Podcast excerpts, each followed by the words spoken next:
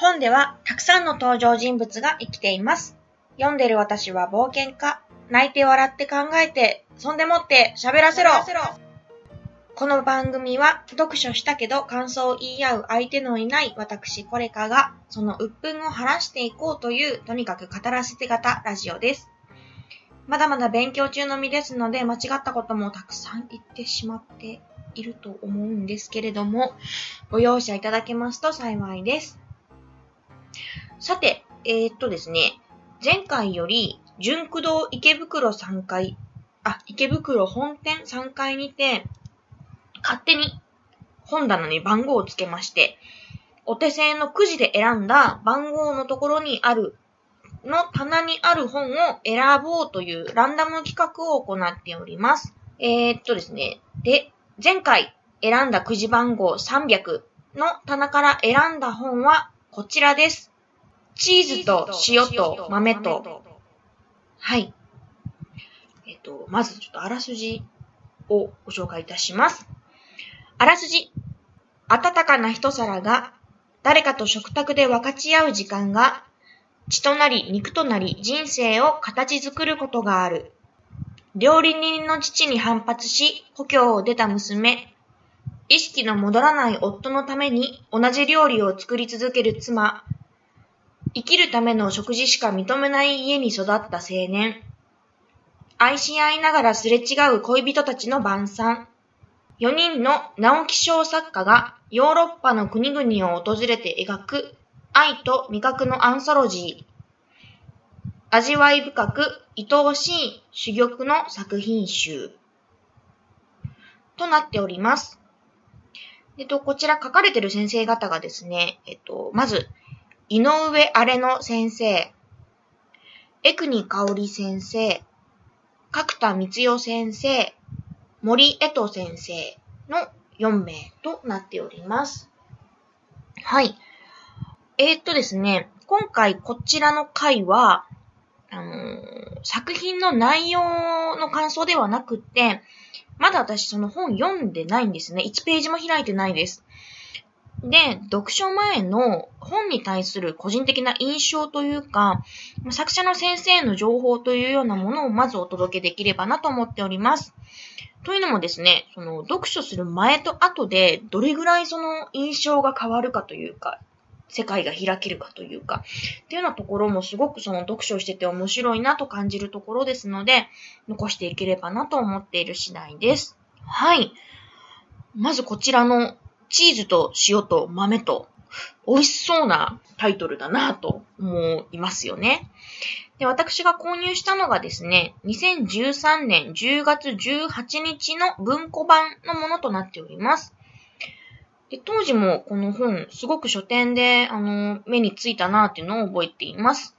なんというかタイトルがすごくまずおしゃれだし、表紙がなんというか美味しそうというか、ザ、女子の好きなもん全部詰め込んだでっていう感がありますよね。で本のその表紙の話に毎度なるんですけれども、この文庫版の表紙のすごくその、なんというか全体的に、なんというんですかね、この色は。濃いチーズみたいな色というか、うんと、コーンポタージュの色というか、まあ、おい、語彙力どこ行ったって感じなんですけれども、まあそういうちょっと黄色ベースの表紙で、その中央に、あの、白いワンピースの金髪の女の子の背中があって、彼女がそのキッチンの収納スペースっていうのかな？収納スペースで合ってます？上側のパカパカ開ける棚です。を開けて、なんかないかなみたいな感じでこう、覗いているみたいな表紙です。映画のワンシーンのような表紙となっております。で、なんというか、チーズに塩振って豆と食べるのみたいな感じですよね。まず印象としては。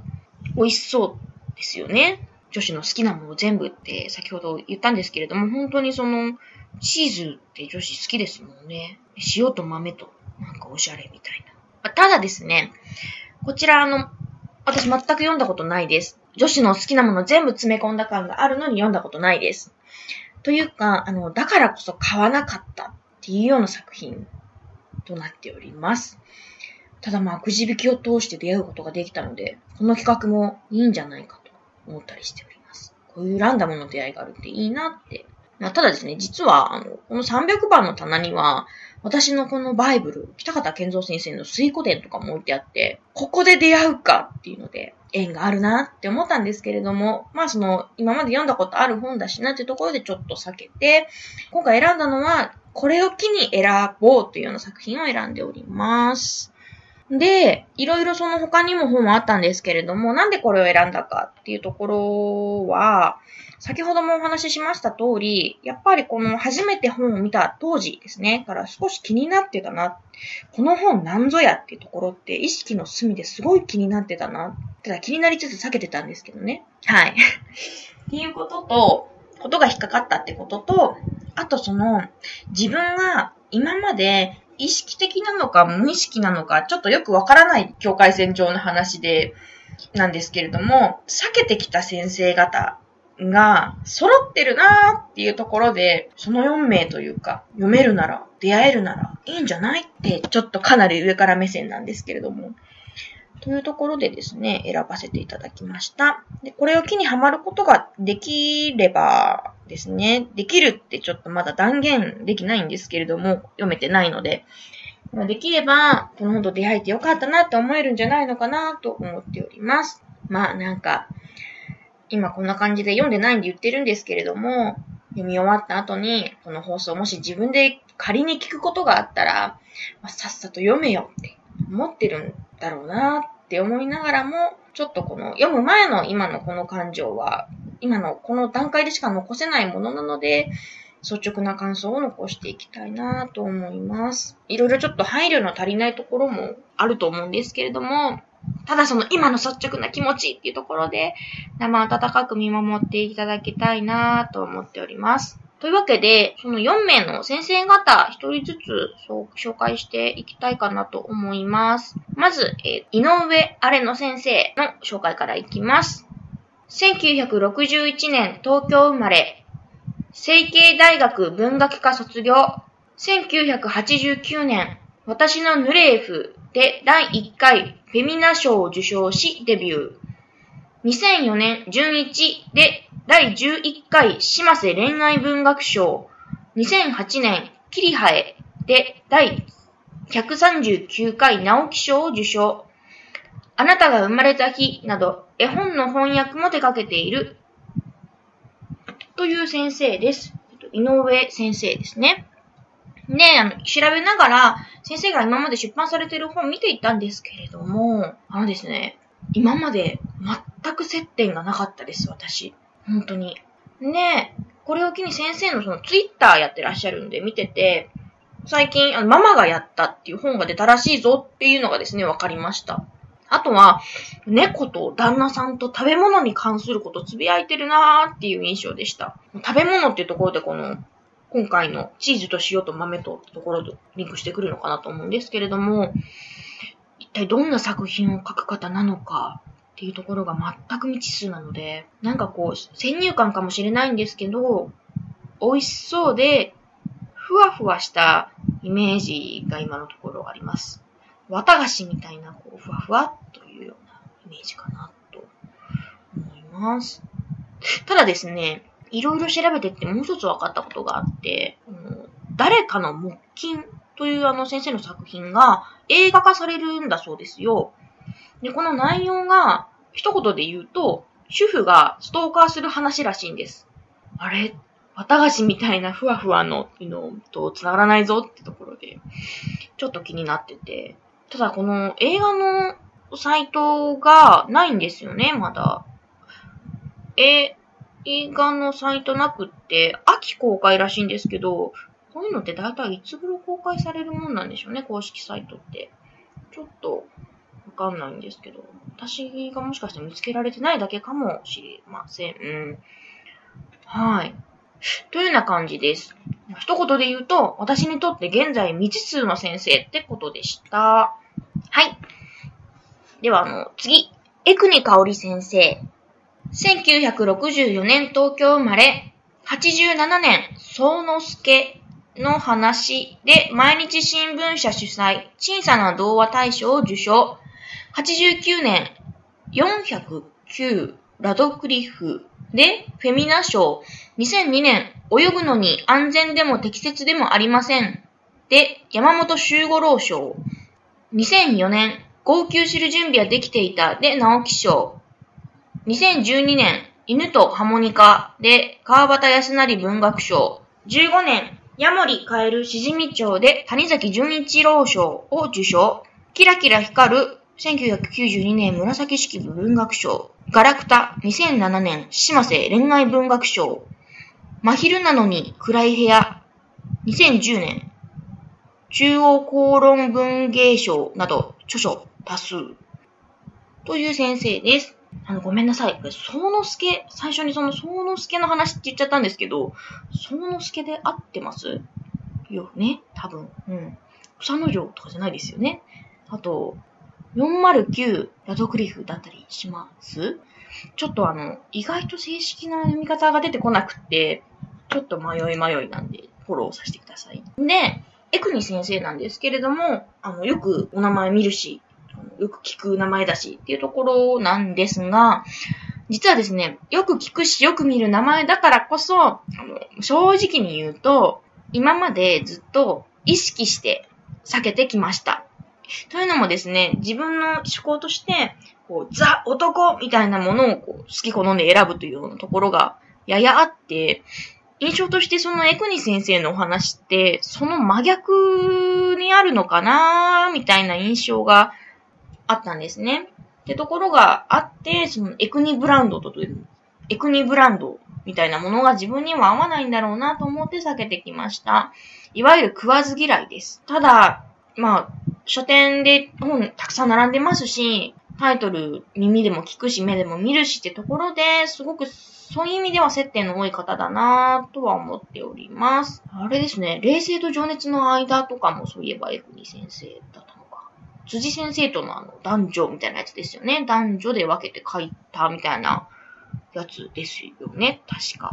あと、マミヤ兄弟とか、冷たい夜にとか、号泣する準備はできていた、雨はコーラが飲めないとかあたりが、個人的に読んではないです。読んではないんですけれども、よく見るというか、本屋さんに行くと目についてた作品だなぁと思っております。ちなみに、雨はコーラが飲めないの雨って、ワンちゃんのことなんですね。なんかこれも初めて知りました。はい。雨で合ってます？ちょっとなんか疑心暗鬼になってくるんですけど。はい。まあ、ちなみにすべて未読です。はい。で、なんというか、作品全体に繊細そうっていうイメージが勝手にあって、例えばそのタイトルから受ける印象だと思うんですけれども、号泣する準備はできていたとか、法要あるいはライスには塩をとか、塩好きなんですかね？今回のタイトルにも塩ってついてます。はい。まあ、とか、泳ぐのに安全でも適切でもありません。とか、すごくその、タイトルがちょっとした文章になっているというか、繊細にリズムが組み立てられているような感じがして、そこから繊細な印象を受けてたのかもしれません。全然関係ないんですけど、最近というかもうここ数年、ライトノベル、タイトルがすごいことになってるの、なってるんですよね。例えばなんか、お前をオタクにしてやるから、俺をリア充にしてくれ。とか、男子高校生で売れっ子ライトノベル作家をしているけれど、年下のクラスメイトで声優の女の子に首を絞められている。とか、これ一つのタイトルですからね。とかまあ、長いものがトレンドですよね。文章になってる。音楽業界でいうところの、ビーズの愛のままに、わがままに、僕は君だけを傷つけない的なものなのかで、どれもですね、伝わってくる印象は違うんですけれども、文法というか、お作法としては似たような印象ですよね、長いし。はい。まあ、全くの余談だったんですけれども。でちなみに、エクニ先生書かれてる、冷静と情熱の間って、同じタイトルの曲が、あの、バイオリニストの博士太郎さんの曲にもあるんですけど、これってなんか関係あるのかなとか、ちょっと思いながら。はい、次。角田道夫先生です。えっ、ー、と、1967年、神奈川県生まれ、90年、幸福な遊戯でデビュー、96年、マドロン夜の UFO、UFO かもしれないですね。で、ノマ文芸新人賞2003年空中庭園で婦人公論文芸賞2005年対岸の彼女で直木賞。2006年ロック母。で川端康成文学賞。2007年8日目のセミで中央公論文芸賞。2011年ツリーハウスで伊藤聖文芸賞。12年、神の月で柴田連三郎賞。同年、彼方の子で泉京香文学賞。2014年、私の中の彼女で河合隼物語賞を受賞。とのことです。なんというか、先生の紹介というか、受賞歴の列挙みたいになってましたね。すごい。そして、はい。全く読めてません。はい。もちろんタイトルそのものに知ってるものってやっぱり多いんですけれども、どうもこう手を伸ばしてこなかった。なんでだろうって思うんですけれども、本がいいとか悪いとかそういうことでは全くなくって、まあ、読んでないんでいいも悪いもわかんないですよね。ただその、個人の趣味として、今まで、今までの読書傾向からいくと、冒険するみたいなものが多かったんですが、そういう雰囲気ではないじゃないですか。なんで手が動かなかったのかなーって思ったりはしてます。ちなみに8日目のセミって映画になってましたよね。で、このあたりの時に知り合いが、この手の話はちょっと苦手なんだよねって言ってた、言い放ったことが印象に残っています。ま、かといってその、どんな話か私もよく知らないんですけど、なんかお母さんと子供の話なんですよね、確か。まあ、ポスターから見てシリアスなんだろうなというのはわかるんですけれども、ちょっとよくわからない状態です、今は。で、角田先生もですね、ツイッターやってるのでちょっと拝見しました。やっぱり猫がいるっていうところですね。猫率高いですね。はい。私の周りでは犬派も結構いるんですけれども、東京に来てから猫派が多いんだなってことに驚いたりしてます。はい。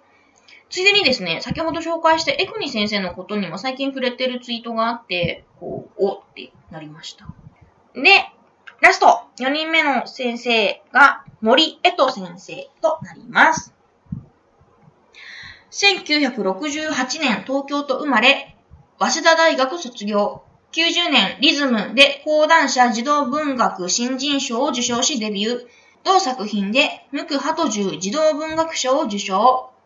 宇宙のみなしごで、野間児童文芸新人賞、三京児童出版文化賞日本放送賞を受賞。アーモンド入りチョコレートのワルツで、ロボの石文学賞。月の船で、野間児童文芸賞。カラフルで三京児童出版文化賞。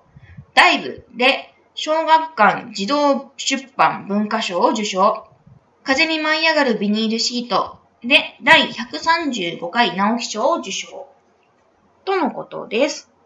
噛んじゃいそうになりますね。すごい受賞歴。で、私ですね、あの、この方々の、4人の先生方の中で、森江戸先生と、なんか関わりが私あったぞと。なんかどこかで、なんかあったぞってことをすごい思い出したんですけれども、正直に告白します。はい。萩尾元先生と間違ってました。はい。あの、トーマの心臓とか、ポンの一族とか書かれてる漫画家の先生ですね。トーマの心臓って言うと私、あの、森博先生の方で読んだんですけど、はい。で、あの、森江戸先生と萩尾元先生が、自分の中でなぜ、なぜかその名前が似てる、字面が似てるみたいな印象を受けてて、そこからなんか間違っちゃったん だと思うんですけど、今回その森江戸先生の作品どんなの書かれてるだっけ？と思って調べてるときに、あれ？なんか知ってるはずなのに知ってるのないぞってなって、あやと思ってこう調べると破格しました。もうね、あの、本当に呆れ返られてそうな気がするんですけど、まあ、正直に告白して、ここで残しておきます。はい。で、あの、森江戸先生の作品なんですけれども、ダイブとかカラフルとかは映画になったりなんかしましたよね。っていうので、自分と関わりがあって読んでるとかじゃないんですけれども、作品としてはその、あれ知ってるぞっていうところはありましたが、あの、スーッと通り過ぎてしまったというか、読まなかったなっていう作品です。で、ダイブっていう作品について調べてて気がついたんですけれども、あの、これすごい、あの、青春小説なんですって。読んでないんでちょっと詳しくわかんないんですが、青春小説なんだってところ。で、その作品がいい悪いではこれもないんですが、自分自身がその青春小説、青春、青い春と書いて青春ですね、の小説を極めて強く避けているんだなってことが分かりました。青春って銘打たれてるだけで避けてるような気がします。これ無意識だったんですけど、改めて、改めてというか自分でハッと気がつくと、そういえばあの時もあの時もあの時もあれで避けたのは青春ってあったからや、みたいな。すごい自分の中で強烈な行動指針になってるんだなって感じました。青春小説を避ける。なんででしょうね。北方健三先生の水湖伝とかもある意味青春小説なんですけれども、あれは全然大丈夫なんですよね。多分、学生さんというか学校的な箱庭もの、部活動とかっていうものが、キーワードが引っかかるのかなと思ってて、なんかその後が気になるんですよね。一生懸命やってて、で、卒業したらどうすんの？心が気になっちゃうのか？はい。そんな社に考えてみるなよって感じなんですけれども、彼らがその、頑張って、なんやかんや頑張ってこう、こちらの胸を打ってくるじゃないですか。からこそ、私も打たれてしまうってことが分かっているからこそ、身構えちゃう。私の胸を打つのはいいけど、その後どうすんのみたいな。というような、あのー、先生方の本となっております。チーズと塩と豆とという作品です。思い返してみれば私作者の方を調べてから読むのって本当に珍しくって、これも今まで避けてたんですよね。なんでかっていうと、その作者を知って読んじゃうと、読んでてもその作者の印象がちらついて、物語よりそっちが気になっちゃうんですよね。なんで、その、プレーンな状態で作品読んでて、あ、この人の作品もっと読みたい、好きだなってなって、作者買いするようになって、作者の先生にも興味を持ってってとこなんですけど、今回、その逆パターンになるやもしれないってところですね。はい、ということです。はい、で読み進めたいかなと思うんですけれども。で、余談なんですけど、あの、今回9時引いて決めたじゃないですか。で、あの、408個棚があるはずなんですけれども、店員さんに聞きましたからね。ただ、300番、今回300番だったんですね。でも、真ん中まで行ってない気がして、もっとあるんじゃない？っていう、700とか、倍はないかもしれないんですけど、700とかあるんじゃない？ってちょっと、その辺の真相もですね、例えばその、300後半とか番号を引いたら明らかにわかりますよね。いつかわかるのかな？というような形で、のらりくらりといきたいと思います。はい。あー、で、これ最後にさらに余談なんですけど、第2回でお届けした神の棘の菅忍先生ですね。のですね、あの、吉川英治新人賞にノミネートされた、あの、革命前夜、読み終わりました。はい。これはですね、あの、神の棘がナチスドイツの話だったのに対して、革命前夜は、あの、ベルリンの壁ですね、歴史的に言うと。ベルリンの壁の話です。